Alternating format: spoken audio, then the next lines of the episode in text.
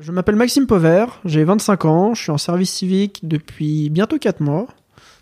Et je suis là parce que je suis en reconversion professionnelle. Alors, on va peut-être commencer par la mission de service civique. Est-ce que tu peux nous expliquer où et quoi? Alors du coup, je suis ambassadeur de la parole des jeunes à la mission locale Norvienne.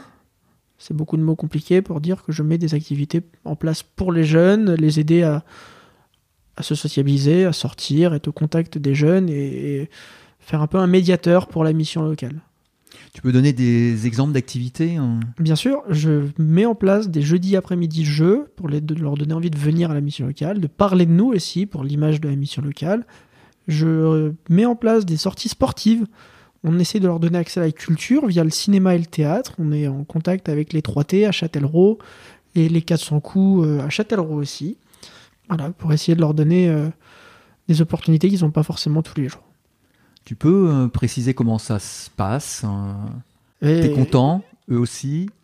La plupart du temps, ça se passe bien. C'est-à-dire que là, j'ai un peu de mal à rester en contact avec eux. Souvent, j'essaye de me greffer sur des activités déjà faites par euh, d'autres structures, c'est le plus simple. Sinon, j'essaye de rentrer directement en contact avec eux pour euh, avoir des places, des informations. Et pour le moment, j'ai pas beaucoup de réponses, donc je pourrais pas en dire beaucoup plus. Est-ce qu'il y a d'autres euh, tâches hein, qui sont attachées à ta mission de service civique? Bonne question. Je ne sais pas. Est-ce que ce que tu dis là, ça veut dire qu'il y a éventuellement un certain flou dans la, dans la mission? C'est-à-dire que même au bout de 4 mois de service civique, je ne sais pas encore tout ce que j'ai le droit de faire et ne pas faire. J'essaye d'assimiler au maximum ma tâche qui consiste aujourd'hui à monter des animations pour les jeunes et leur permettre de leur, pro- en leur proposant des activités, de se sociabiliser, de passer un bon moment. Mais on n'est pas une maison de quartier, donc ce n'est pas non plus notre objectif prioritaire. On n'est pas vraiment un médiateur, on n'est pas vraiment un animateur, on n'est certainement pas un conseiller. Est-ce que tu as une euh, grande marge de manœuvre euh, dans l'organisation de ton emploi du temps, dans l'organisation des activités?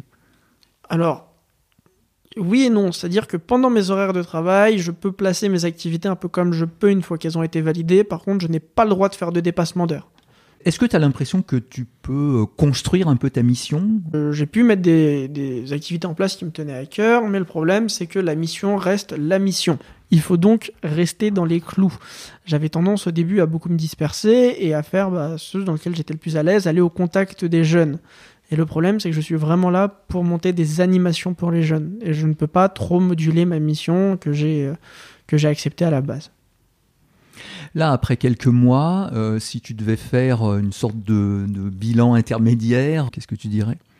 Je dirais que je suis très content d'être rentré dans ce service civique et qui m'apporte beaucoup de choses. J'ai pu monter pas mal d'activités, que c'était vraiment sympathique.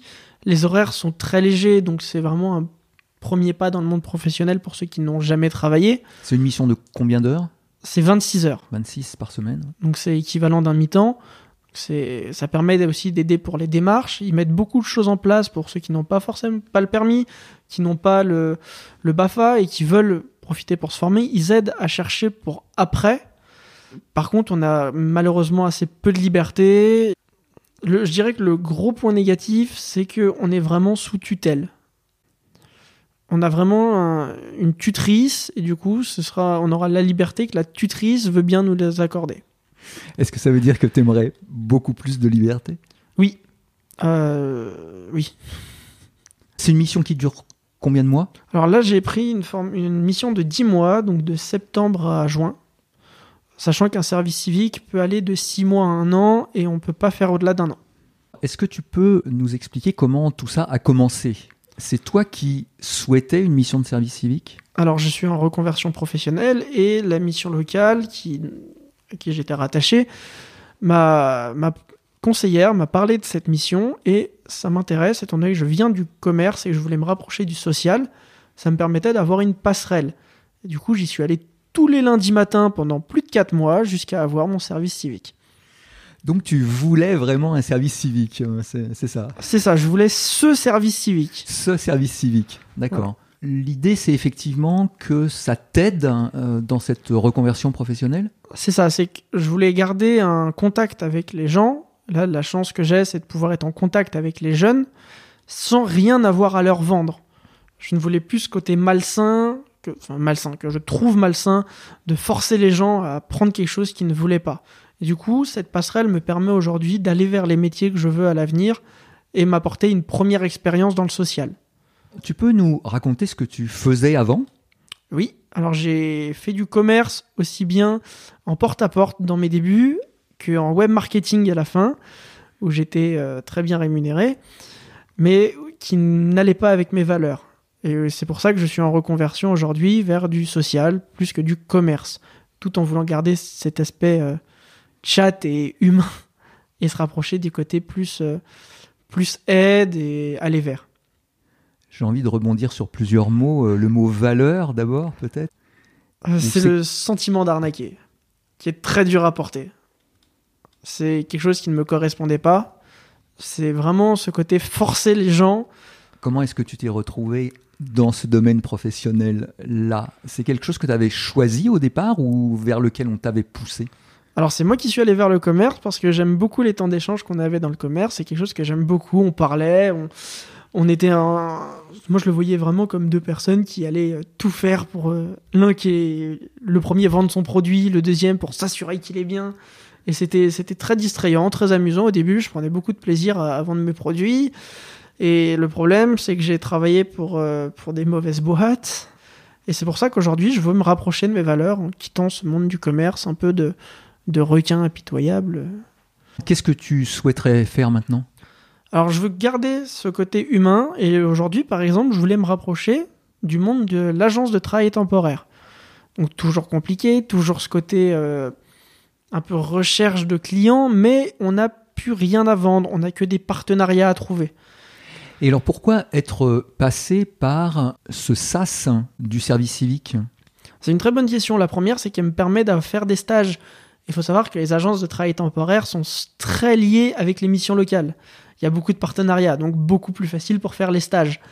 Et puis ça fait un premier pas dans le social, dans l'humain, et faut savoir que les agences de travail temporaire, vu qu'il y a du recrutement, il y a forcément un peu de social.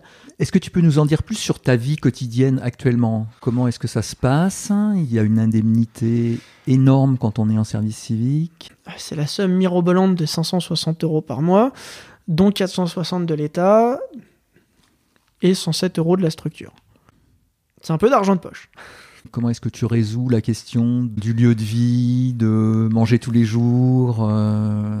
Alors, manger tous les jours, c'est facile du coup, car les 560 euros que j'ai, j'ai la chance de ne pas avoir de loyer, étant donné que ma mère avait un appart en plus. Du coup, je vis chez ma mère et je, garde l'argent que j'ai pour euh, payer les frais de bouche et l'eau, l'électricité. Plus globalement, euh, si tu devais dire quelque chose à propos de ce dispositif de service civique, tu dirais quoi? Je dirais que c'est une super aventure.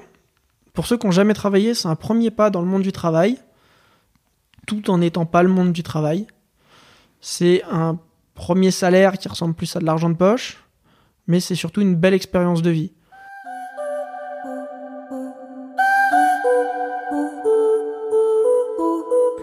Merci, Maxime. Podcast.dopi.fr